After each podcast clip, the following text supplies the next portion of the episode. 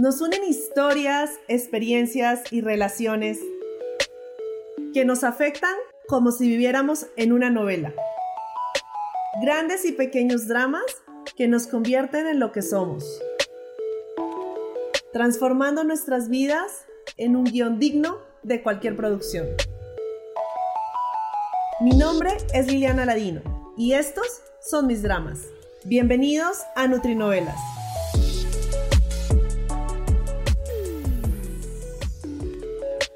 Bienvenidos a un nuevo episodio de Nutri Novelas. Y la verdad es que estoy un poco nostálgica porque es el penúltimo episodio de esta primera temporada.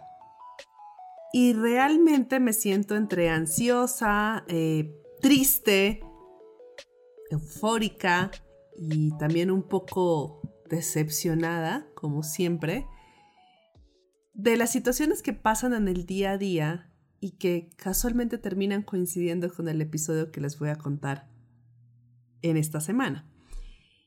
Y es un tema vital para quienes emprenden o quieren emprender e incluso para quienes son empleados o contratistas. Y es el temido conflicto de interés.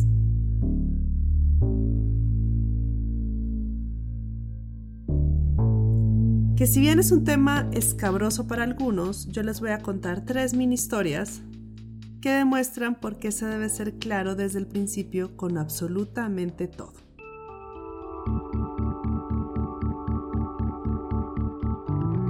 Y la primera mini historia es de una profesional de la salud que ingresó a trabajar en CIEN y cuando empezó a trabajar nosotros en CIEN no teníamos oficina, así que ella iba a casa a trabajar y eso hizo que se abriera un poco la relación mucho más a la parte personal y grave error.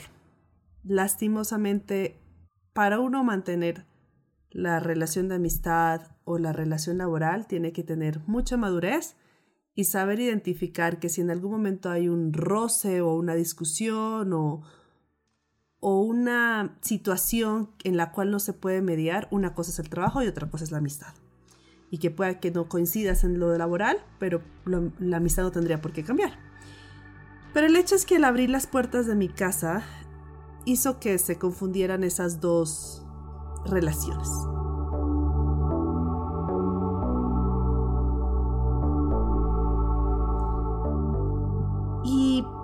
Yo estaba en el proceso de organizar todo lo que iba a ser y es ahora Baicos, que es nuestro curso emblema de alimentación complementaria. Y justo esta chica me cuenta una situación y me dice, es que me invitaron a dar unas charlas en tal lugar de alimentación complementaria. Entonces te cuento para que no pienses que te vamos a robar. Yo me quedo, ¿cómo? Me cuentas para que no pienses que me van a robar. ¿Quiénes o qué? Entonces, paréntesis. Ella había estado en todo el enredo y la situación que pasó con lo del plagio. Entonces yo creo que ella vio como la fuerza, como la obsesión en cierto modo con el cual yo me metí a defender esa parte de plagio y como que ella dijo como, ojo, o, de pronto se asustó, ¿no? Dijo, como Liliana piensa que todo el mundo le roba, ¿o qué? no, es que me roban. Pero bueno, en fin. Entonces me dice eso y yo digo, bueno, ¿y quién es? ¿De qué me hablas? Me dice, no, es que mi esposo tiene una empresa en la cual hacen varias cosas y entre esas, pues uno de los servicios que presta es, es dar charlas. Y pues voy a dar una charla de alimentación complementaria para él, para, para, una, para una empresa que él tiene un contrato o algo así. Y yo me quedé como, obvio, ya no tiene exclusividad conmigo, ya no tiene nada específico conmigo, pero es un tema que está trabajando conmigo y que bien o, mal, está revisando conmigo, que yo le estoy ahorrando muchísimo trabajo porque ya sabe qué, qué, qué referencias, qué puntos, o sea, organizar una charla de 30 a 60 minutos lleva un trabajo inmenso. O sea, Llevo más de cinco años dando una charla de alimentación complementaria enfocada desde esta parte de, de pero llevo, me acuerdo mucho desde la primera charla que di de Baby Led Winning, eh, de, o alimentación dirigida por el bebé, que fue justo llegando de México, se tuvo que haber sido en el 2010. O sea, llevo una década hablando de alimentación complementaria. Entonces, todo eso, o sea, el que yo reúna la información y que la tenga aquí, es un trabajo bien o mal de muchos años. O sea, me dijo, sí, pues porque la información está abierta, está libre, se puede encontrar en cualquier lado. Obviamente yo no voy a utilizar tus diapositivas nada de eso. Y yo, no, es que es el conflicto del tema. O sea, si tu esposo trabaja para Coca-Cola, suponiendo, pues tú no puedes trabajar para Pepsi. Eso es conflicto de interés. Me dolió muchísimo porque fue una muy buena experiencia. De verdad hicimos muy clic trabajando juntos una, juntas, una chica muy muy buena, y me encontré con un sinfín de sentimientos encontrados entre traición, decepción, frustración, bueno, todo. Y pues lastimosamente yo creo que tanto ella como yo aprendimos a, pues, hablar desde el inicio las cosas y sin miedo, ¿no? Se terminó evidentemente la relación laboral y con ella obviamente la de amistad y eso hizo que me volviera más prevenida de lo que usualmente soy. Y valga decir que crecí en Pasto, donde la cultura es muy desconfiada. Entonces, a eso agréganle más desconfianza de mi parte o más prevención de mi parte. Pero bueno, la enseñanza y lo bueno que dejó esto fue que me motivó a comenzar la búsqueda de una oficina para 100 y con eso pues empecé a separar los temas de la parte de amistad y laboral. Mini historia número 2 en ese mismo, más o menos durante ese mismo tiempo, cuando Cien estaba arrancando, eh, contraté a una profesional recién egresada y además muy joven, ella muy emotiva, súper positiva, una sonrisa siempre en la, en la cara. Em, y ya, sí, o sea, como muy así, extrovertida y demás. Y la verdad es que como si no hubiera aprendido de lo que me pasó antes, la dejé vivir en mi casa. Porque ella vino a hacer un trabajo conmigo acá a Bogotá, ella no vive acá en Bogotá, vive en otra ciudad.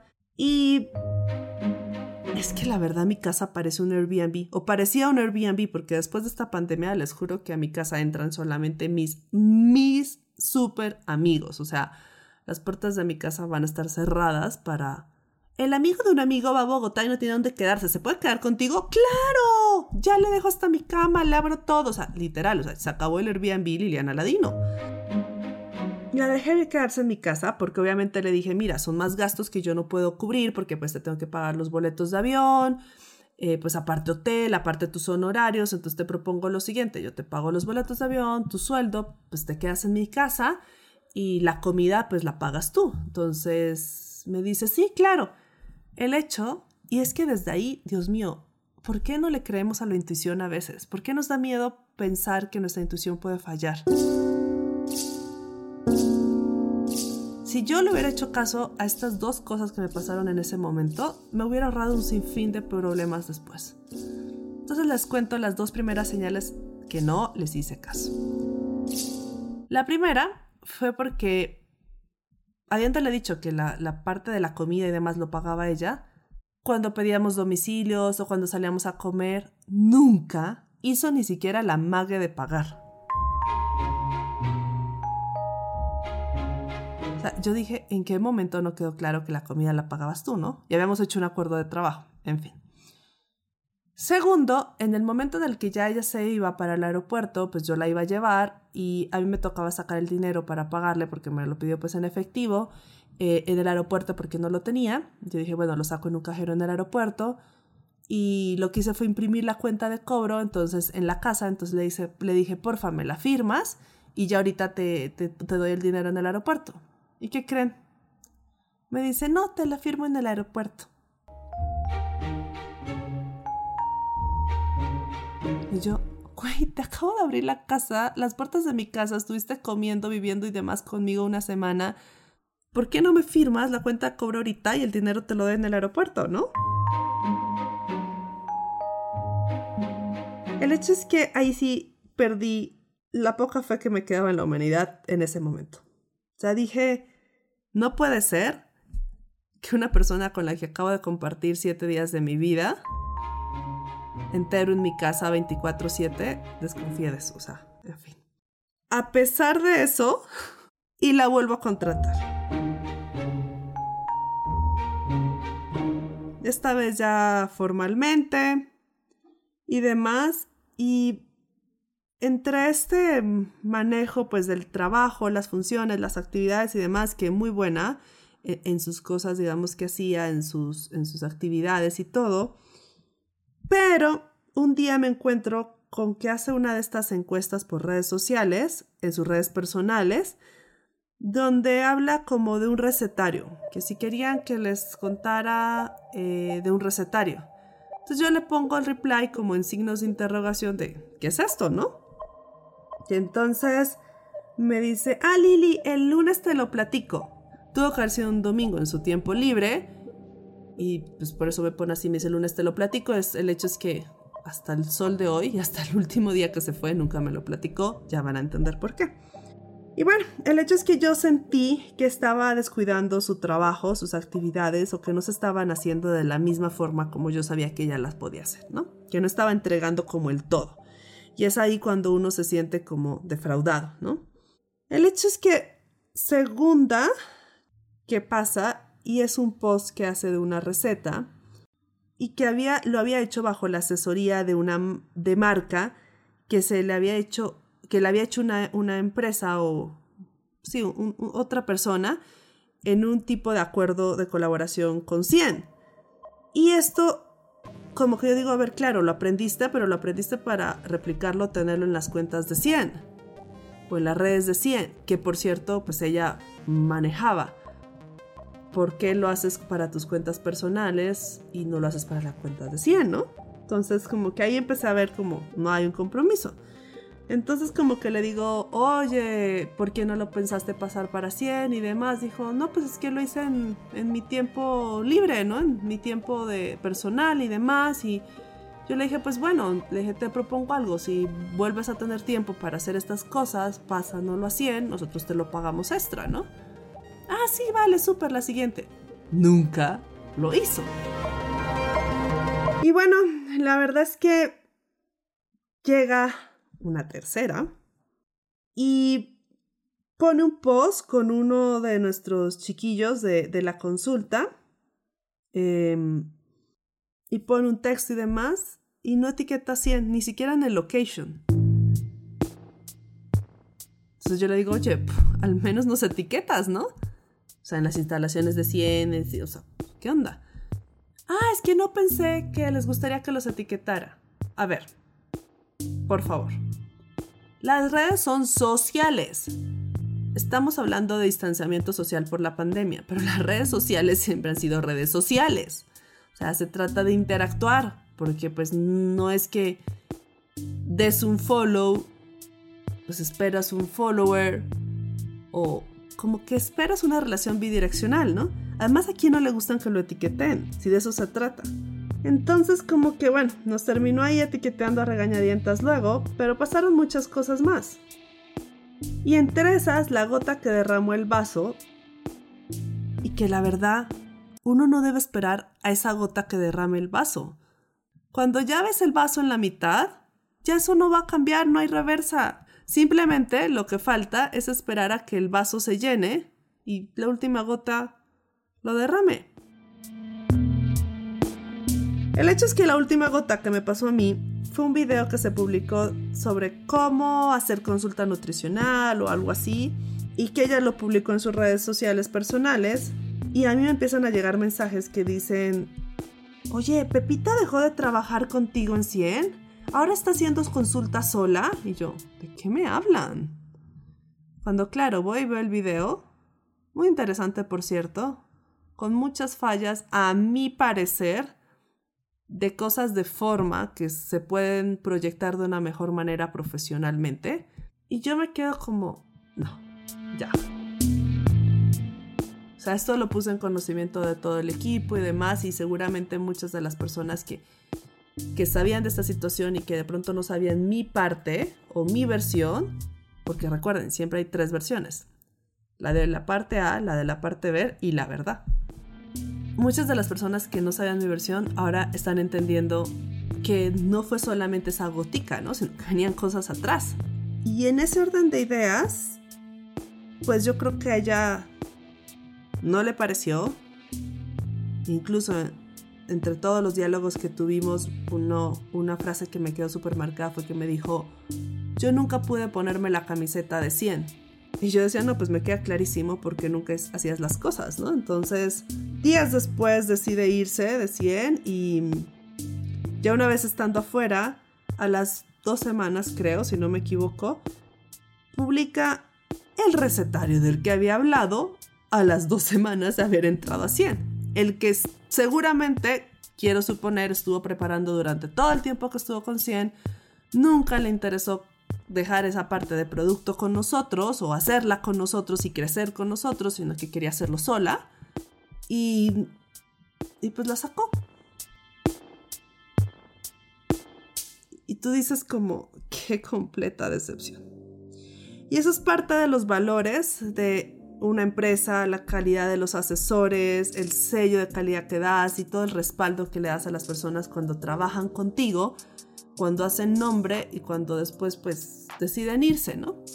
Y lo digo ya para cerrar esta mini historia porque hay personas que piensan que porque alguien trabajó contigo o en tal empresa, em, tiene el respaldo, ¿no? Continúa con ese respaldo. Y yo les diría no.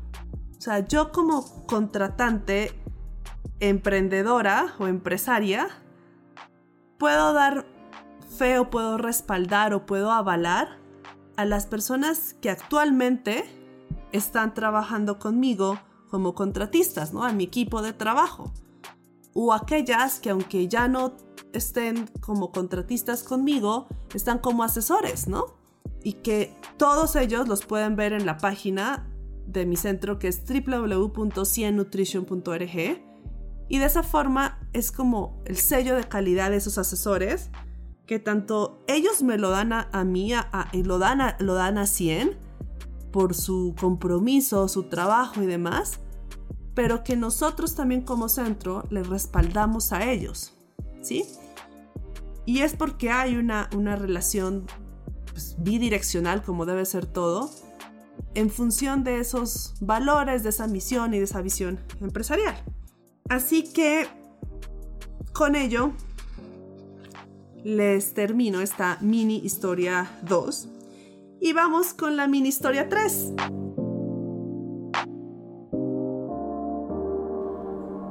Y esta mini historia 3 es de otro profesional de la salud que comenzó con una insistencia a tomar todos los cursos de 100 y eso es buenísimo.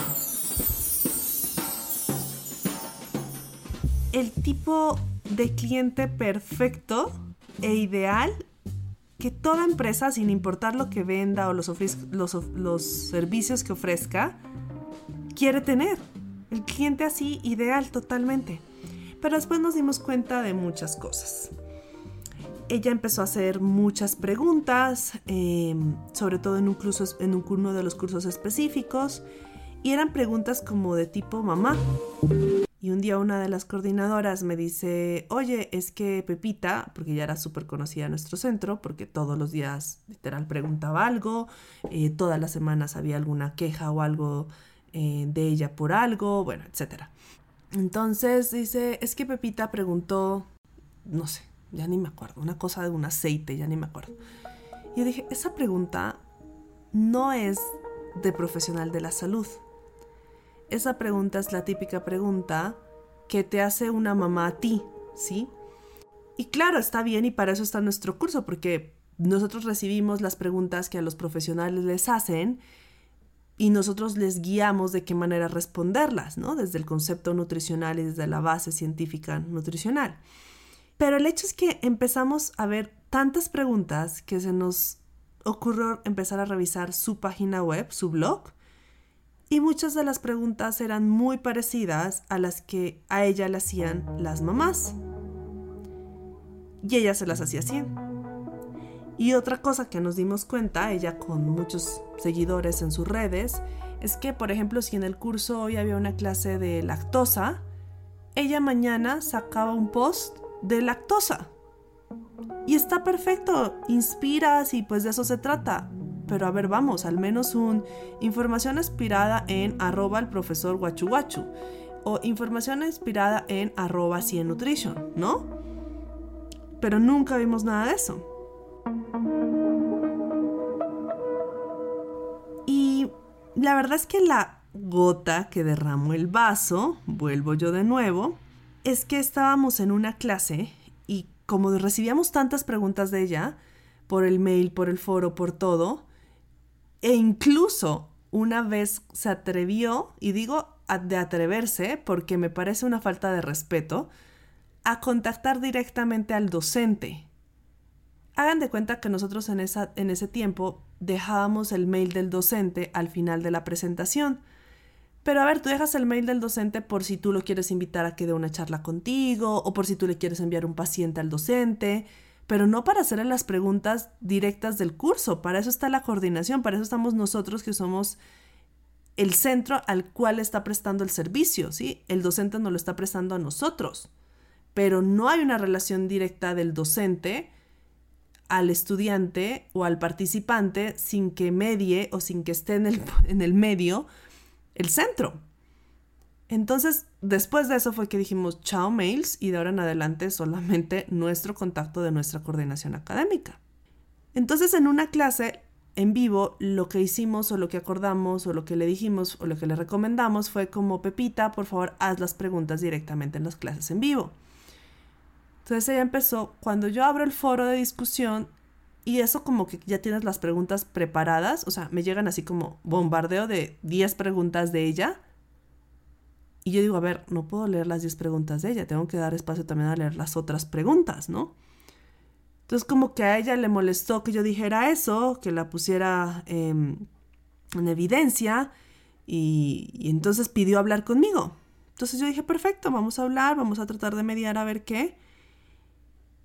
Y entre el tiempo que pasó eso de la clase y que yo ya hablé con ella, transcurrió un momento, unos días, en el cual yo empecé a hacer como memoria y rebobinar y demás, y me acordé la primera vez que ella se acercó a mí en un congreso para preguntarme por mis estudios, y luego intensísimamente, oye, es que de la escuela de posgrados no me responden, entonces, ¿qué crees que les tengo que escribir?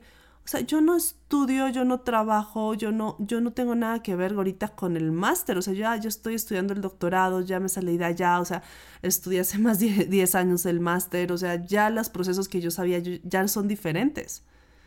O sea, no sé nada de eso, ¿sí? Y como que me acordé de eso y después me acordé que haciendo ya las prácticas yo del doctorado, un día me dijeron en España, oye, es que la chica que tú recomendaste que vino a hacer el máster y yo, ¿qué? Yo no, yo no he recomendado a nadie, a nadie. O sea, precisamente porque también pasé un fiasco con una muy amiga que recomendé, es que de verdad no he recomendado a nadie. Entonces, sí, es que ella llegó y dijo que le había recomendado. Yo digo, o sea, nunca le he recomendado y me empezó a molestar. Entonces ya claro, ya estaba más cargada de cosas. El hecho es que al final terminamos hablando y lo que decidimos fue devolverle el dinero de sus cursos. O sea, como aquí está tu dinero, no podemos colmar tus expectativas, em, demandas muchísimo eh, en tus solicitudes y pues la verdad, pues no, o sea, nosotros somos un centro, o sea, no somos una universidad, ¿no? Entonces, ella aceptó pues, que se le volviera el dinero, incluso después de habernos pedido que la dejáramos terminar, que mm, a ella le interesaba mucho hacer el curso de Baicos, de terminar, de, de tener el material, de que ella no iba a, mm, hacer más preguntas, de que, iba a empezar a postearnos y, a, iba a empezar a, a, etiquetarnos en los posts y todo. Yo le dije, ya es muy tarde. O sea, ya no, porque ya no hay confianza. O sea, ya no sirve de nada que lo hagas cuando nosotros lo pedimos, ¿no? Eso es como, como en una relación, o sea, de cualquier tipo. O sea, si ya tú lo pides, pide, si ya tú lo pides, pierde el valor de que no se hizo espontáneamente, sino que, es, que se hace más bien es como por una obligación. Y así nada funciona. ¿No? Entonces, pues ya era muy tarde.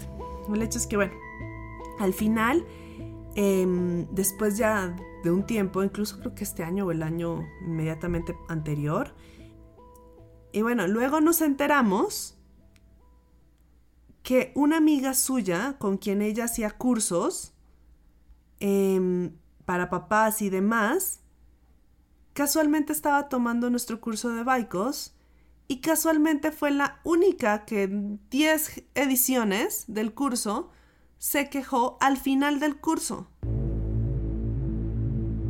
O sea, después de la clase número 25, cuando ya se entregó el material, que se entrega en la última semana, justo ahí se queja y nos dice que no le parece el material, que ella ha tomado cursos de mejores lugares, con mejor información, con mejores profesores, que no le ha aportado nada nuevo y dices, a ver, ¿por qué no te retiraste a la segunda semana, no? ¿Por qué te esperas a que entreguemos el curso en la clase número 25?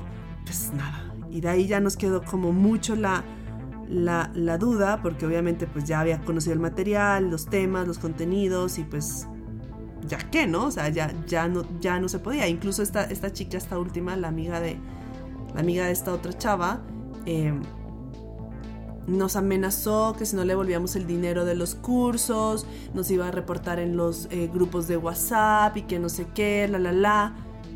Nosotros dijimos, a ver, un minuto, si nos reportas por algo, eh, esto es atentar contra el nombre y vamos a proceder de manera, pues, legal, ¿no?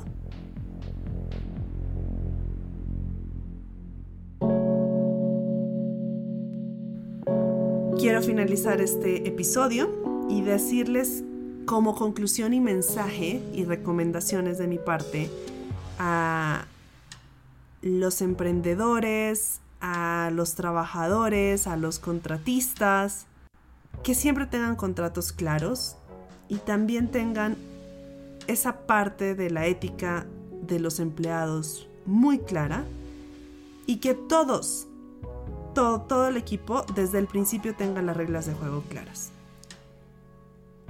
que si hay algo que de pronto eh, no se tiene claro, eh, también hay manera legal de, volverlo claro en, un momento preciso, ¿no?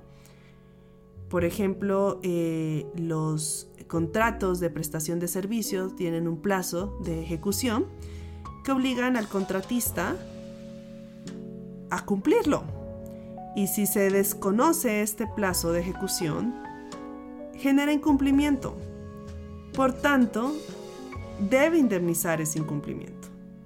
Entonces, así como también hay eh, cosas buenas para el, para el contratista, también hay cosas buenas para el trabajador, ¿no? Así que cuiden esa parte ética profesional eh, de trabajadores y de contratistas y de dar crédito por la información que se recibe de terceros. De nada sirve mostrar algo como propio si al final los hechos probarán lo contrario. Siempre la verdad sale a la luz, siempre.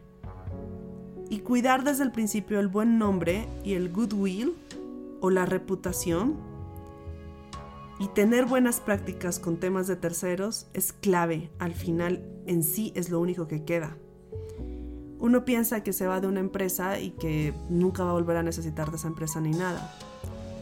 Uno no sabe quién el día de mañana toca las puertas de la empresa y le dicen, oye, ¿y la persona que trabajaba contigo, súper buena, no sé qué, ta, ta, ta? Y uno no sabe con qué parámetros se está midiendo ese desempeño qué tanto influye esa recomendación de esa persona para que se tomen otras decisiones, se hagan otras invitaciones y demás.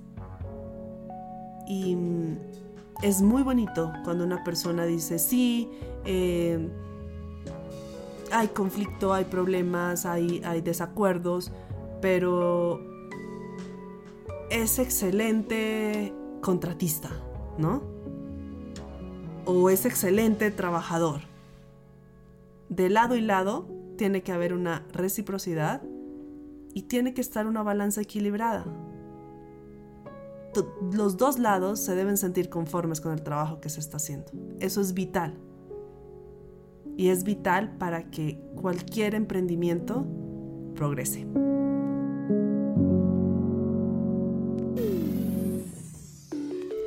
Muchísimas gracias por escucharme, gracias por estar acá en este podcast casi en la recta final de esta primera temporada y no olviden que tenemos una cita, nuestra última cita de este año, de esta primera temporada, la próxima semana. Nutrinovelas es un podcast creado por Liliana Ladino, producido y editado por El Rotolo Media. Nos encuentran en Apple Podcast, Spotify o su plataforma de podcast preferida. Recuerden que me pueden seguir en Instagram como PhD Nutritionist. Nos vemos la próxima semana con otra Nutrinovela.